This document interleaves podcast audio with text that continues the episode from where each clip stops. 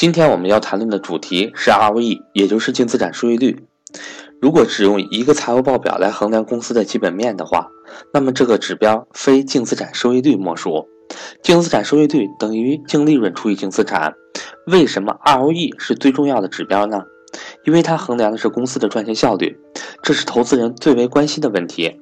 假设有两家公司，A 公司十亿元净资产赚两亿元，ROE 为百分之二十；B 公司五十亿元净资产赚五亿元，ROE 为百分之十。虽然 B 公司净利润规模大，但是却基于更高的资本投入，反倒 A 公司赚钱效率更高。ROE 能够衡量公司是否真的赚钱。若某公司该指标低于银行的存款利率，即便它是盈利的，同样也不值得投资，因为经营这样的公司都不如将钱存在银行里面赚得多。事实上，股权成本或者股东要求的报酬是百分之十，ROE 长期低于百分之十的公司都不合格，都在减损股东的价值。百分之十左右是一般公司，百分之二十以上才是杰出的公司。净资产收益率也是后续公司价值评估中的最重要的录入参数。我们分析 ROE 最常见的方法是将它进行分解，拆分后的 ROE 反映了公司三方面的财务能力。通过拆分，能够深入分析及比较公司的经营业绩，并为今后采取的改进措施提供了方向。净资产收益率等于净利润除以营业收入乘以营业收入除以总资产乘以总资产除以净资产。净资产收益率还等于净利率乘以资产周转率，再乘以权益乘数。ROE 拆分的过程也称为杜邦分析。可见 ROE 和三个财务比例密切相关。第一个比例，销售净利率，反映了盈利能力；第二个比例，资产周转率，反映了资产的使用效率。资产构成存量是否有问题？第三个比例。权益乘数的高低反映了负债的程度。那么，如何提升公司的 ROE 呢？巴菲特指出了五种具体的办法。第一种，提高周转率，也就是销售额与总资产的比；第二种，廉价的债务杠杆；第三种，更高的债务杠杆；第四种，更低的所得税；第五种，更高的运营利润率。值得注意的是，高 ROE 的基础最好不是通过。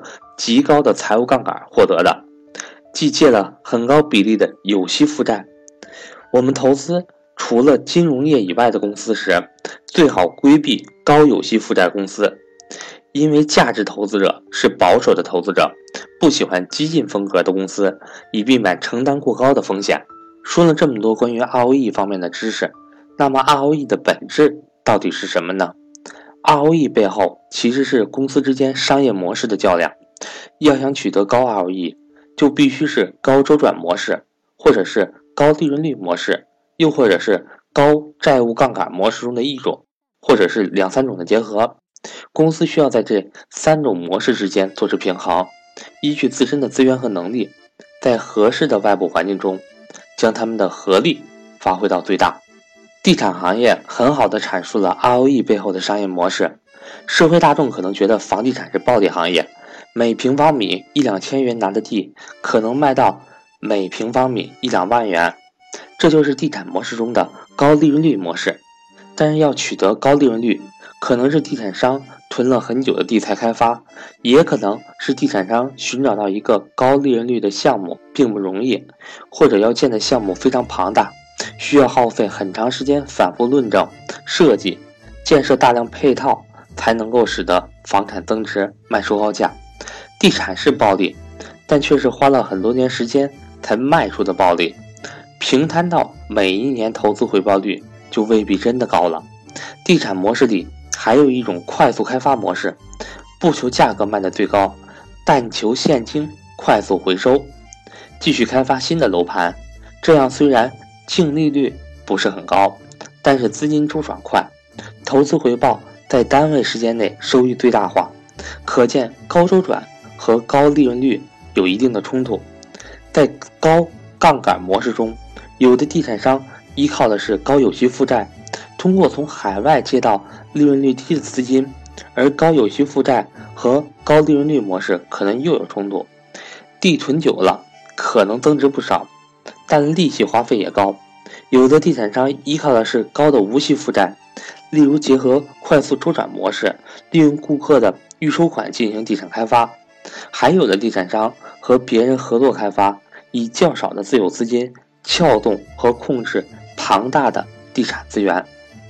各种商业模式还需结合外部环境的选择，例如在房价上涨的阶段，高利润率、低周转模式可能更优；房价滞涨阶段，高周转、低利润率模式可能更优。此外，金融市场利率、汇率变动也会影响到商业模式的选择。我是格局商学院的班主任韩登海，从即日起一直到二零一七年十二月三十一日晚十二点。凡报名投资理财班的新同学，均可获得一份学习礼包，加原 MBA 班必读材料一份，以及价值一百三十八元的黔西私房美酒一瓶。凡报名或升级家庭资产配置班及高级班的学员，都可获得一份学习礼包，加原 MBA 班必读材料一份，价值三百元的小米 AI 音箱一台，以及格局之前职业规划模块的付费课程。助力你的职场发展。格局正式课程从一八年一月一日开始全面停止招收学员两个月，课程继续安排，但不会接受新学员的报名。一八年开始，上述两个线上课程价格会大幅上调，并且不再支持补差价升级。如果您还有学习格局付费课程的打算，请尽快和我联系。另外，请大家不用担心没有时间学习或者说错过学习的问题，很容易解决。我的手机为幺三八幺零三二六四四二，我的微信为格局六八六八。